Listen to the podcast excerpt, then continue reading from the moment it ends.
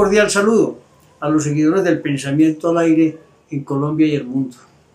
Estamos viviendo épocas terribles, difíciles, invasiones, ¿cómo les parece?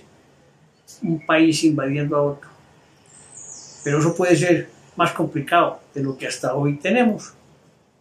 O simple si se para los actos que está cometiendo Rusia contra Ucrania.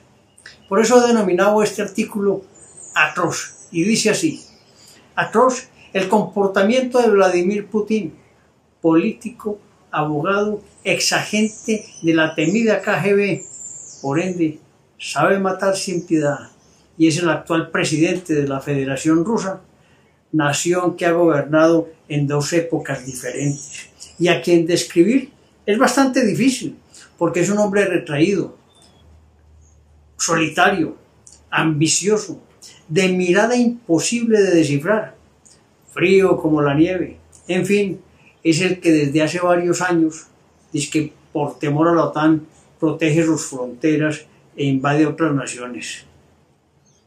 Ya lo hizo en Crimea y ahora va por Ucrania, que es un país independiente que en el año 1991 salió del yugo ruso, del cual hicieron parte 15 repúblicas que, constituyeron la Unión Soviética y desde el año, desde el año 1922 hasta este año 1991, cuando cayó el famoso muro de Berlín, acto simbólico importante de la humanidad. Amenaza también a otras, a otras naciones colindantes. No le da temor nada a este señor Putin. Es de la izquierda, Hemos tenido tantos locos en el poder en diferentes países a lo largo de los años que solo demuestran frialdad para asesinar, embarcarse en conquistas como en siglos anteriores, destruyendo todo a su paso, la historia, la modernidad y el desarrollo de los pueblos. Y lo más grave, enviando soldados, armas, tanques y todo tipo de misiles para matar. Sí, matar a sangre fría a una población indefensa. No pensé que la invasión se iba a realizar. Sí se sabía que tenía hombres a lo largo de la frontera con todo el arsenal militar dispuesto para avanzar, pero consideré que Putin estaba alertando a los países aliados quienes estaban preparándose para recibir en la OTAN a Ucrania. Y que por consiguiente, por esa amenaza real, ella, Ucrania se abstuviera de tomar dicha decisión. Pero no, este hombre tomó la acción una noche del 24 de febrero y en forma violenta invadió a Ucrania. Es triste y lamentable ver las escenas en directo de los ataques, bombardeos y destrucción de los edificios y viviendas de los ucranianos.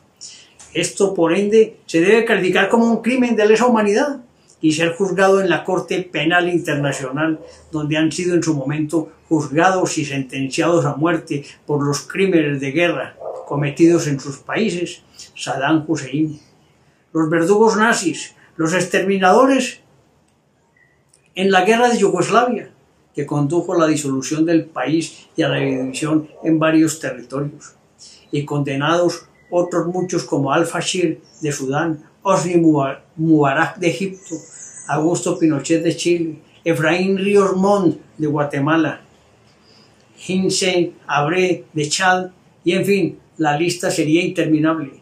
Pero allá, tarde que temprano, debe llegar este presidente ruso Putin. Su accionar no es admisible. Seres inermes esperando el misil para poder morir salvajemente. Por consiguiente, debe ser condenado. Recuerden, que otros también fueron asesinados por la multitud, como Mussolini y Muhammad Gaddafi. Me voy a concentrar en los hechos actuales, los que originan el conflicto, los ataques y lo que podría llevar a un conflicto generalizado si no se establece un diálogo y un cese al fuego bilateral. Primero, el deseo de Putin de regresar a controlar a países que hicieron parte de la Unión Soviética sueño que lo desvela. Dos, la riqueza mineral de, Ucrania. Tres, las exigencias de seguridad de Putin a la OTAN. para proteger, dice él, el territorio ruso y de ellas hay una fundamental, es que la OTAN retire sus fuerzas de los países que formaban parte de la Unión Soviética. Cuarto, demostración de poder y fuerza. ¿Qué es lo que está haciendo? Quinto, amenaza de una guerra nuclear. ¿Qué es lo que está haciendo? Seis, perpetuarse en el poder, objetivo que tiene desde el año 1999 y eso es lo que está haciendo. Repitiendo a Stalin, que duró muchos, muchos, muchos años en el poder. Hay muchas más razones donde imperan eh, temas de economía, la independencia y la supremacía. Todas ellas conllevan a enfrentamientos, muerte y dolor. Para resaltar, es indudable la demostración de amor de los ucranianos por su país, su deseo inmenso de mantener su independencia y las muestras de amor, dignidad y entrega. Y si es necesario, dar su vida para luchar por su país. Lo hemos visto, políticos, deportistas, personas del común, con las armas en la mano para defender su tierra. Actos de heroísmo múltiples, como cuando personas desarmadas impidieron el avance de un tanque y éste no los atacó, ni pasó sobre ellos, prefirió dar una vuelta y regresar.